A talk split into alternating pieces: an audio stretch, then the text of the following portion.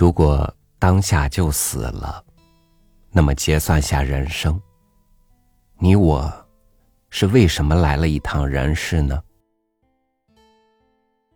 这只是一个假设的问题，但是这个问题的答案，就是我们活着的每一天。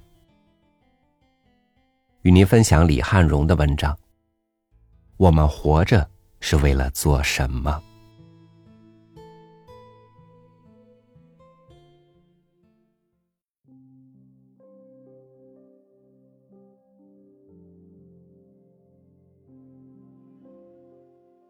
看到雪，我就情不自禁的感到自己的不洁和浑浊。把自己的全部情感和意识集中起来，能提炼出一朵花的纯洁和美丽吗？不忍心踩那雪地，脚上的尘埃玷污了它，记忆里就少了一个干净的去处。从一棵树下走过，总是感叹和敬畏。他从古代就站在这里，他在等待什么呢？他这样苍老，深深的皱纹让人看见岁月无情的刀刃。他依然开花结果，依然撑开巨大的浓荫。不管有没有道路通向他，他都站在这里，平静而慈祥。像一个古老的圣者的微笑，是一棵树就撑起一片绿荫，它所在的地方就变成风景。风有了琴弦，鸟有了家园，空旷的原野有了一个可靠的标志。我生天地间，真比一棵树更有价值吗？我能为这个世界撑起一片绿荫，增添一处风景，能成为旷野上的一个可靠的标志吗？一棵小草，也以它卑微的绿色丰富着季节的内涵；一只飞鸟。也以它柔弱的翅膀，提升着大地的视线；一块岩石也以它孤独的臂膀，不顾风化的风险，支撑着倾斜的山体；一条鱼，一粒萤火，一颗流星，都在尽他们的天命，使无穷的大自然充满了神秘和悲壮。人是什么？人活着的价值究竟是什么？我们天天吃饭，除了少量被身体吸收，大部分都变成肮脏的排泄物。我们天天说话，口中的气流仅能引起嘴边空气的短暂颤动，很少能感动别人，也感动自己。话，基本上是百分之百白说了。我们天天走路，走到天边，甚至走到天外的月球，我们还得返回来，回到自己小小的家里。我们夜夜做梦，梦到走遍千山万水，醒来才发现自己仍然躺在床上。那么。人活着的价值究竟是什么？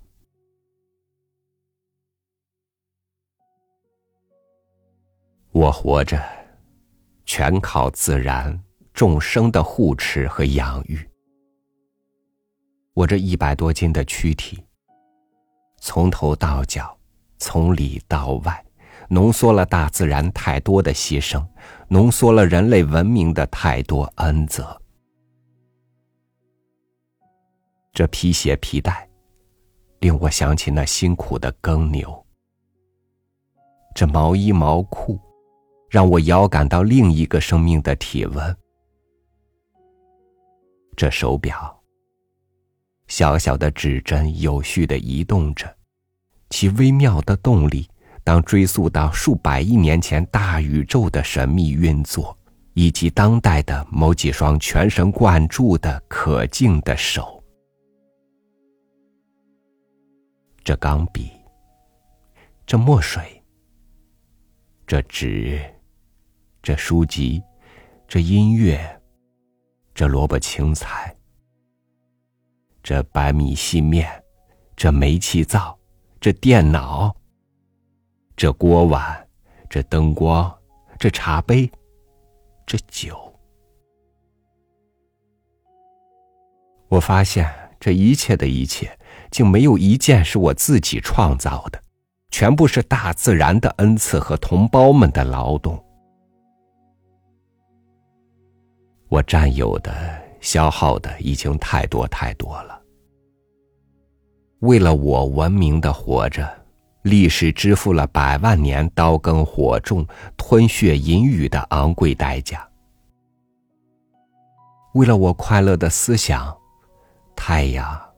地球、动物、植物、矿物以及整个宇宙都在没有节假日的忙碌着、运作着。为了我舒畅的呼吸，大气层、河流、海洋、季风、森林、三叶草以及环保站的工人，都在紧张的酿造着、守护着须臾不能离开的空气。天大的恩泽，地大的爱情。我享用着这一切，我竟不知道努力回报，却常常加害于我的恩人们。我投浊水于河流，我放黑烟于天空。我曾捕杀那纯真的鸟儿，我曾摧折那忠厚的树木。我曾欺侮赐我以大米蔬菜的农民大伯，我曾鄙视赐我以清洁清新的环保工人。我一伸手，一张口，就享用着大自然，就占有着无数人的劳动成果。即使我躺在床上，不吃不喝，我也在享用着。我至少在享用这木头制成的床，以及这棉被毛毯。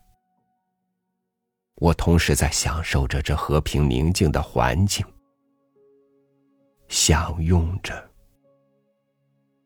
几乎是时时刻刻、日日夜夜的享用着。享用？难道人活着仅仅是享用？不是享用，不是享用。那么，人活着的意义究竟是什么？以真诚的感恩去回报大自然的恩泽，以加倍的创造去回报同胞们的创造。于是，感恩和创造就成为人生最动人。最壮丽的两个主题。于是，我听见万物都在默默的启示我：蚕说，用一生的情丝结一枚浑圆的茧吧；树说，用荒凉的岁月撑起一片绿荫吧。梅说，在变成灰烬之前，尽量燃烧自己。野花说：“让你的生命开一朵美丽的花。”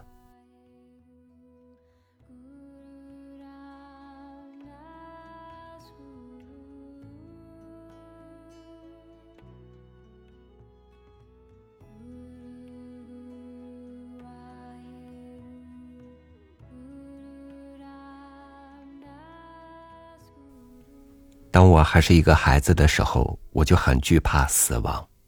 于是，在我长大的过程中，我尽力的去感知生命带给我的所有讯息，爱自己，爱生命，然后望向一个远方，在死亡来临之前，把自己带到那里。所以，活着，可能就是为了活着，丰盈且不孤独的活着。好，感谢您收听我的分享。我是朝雨，祝您晚安，明天见。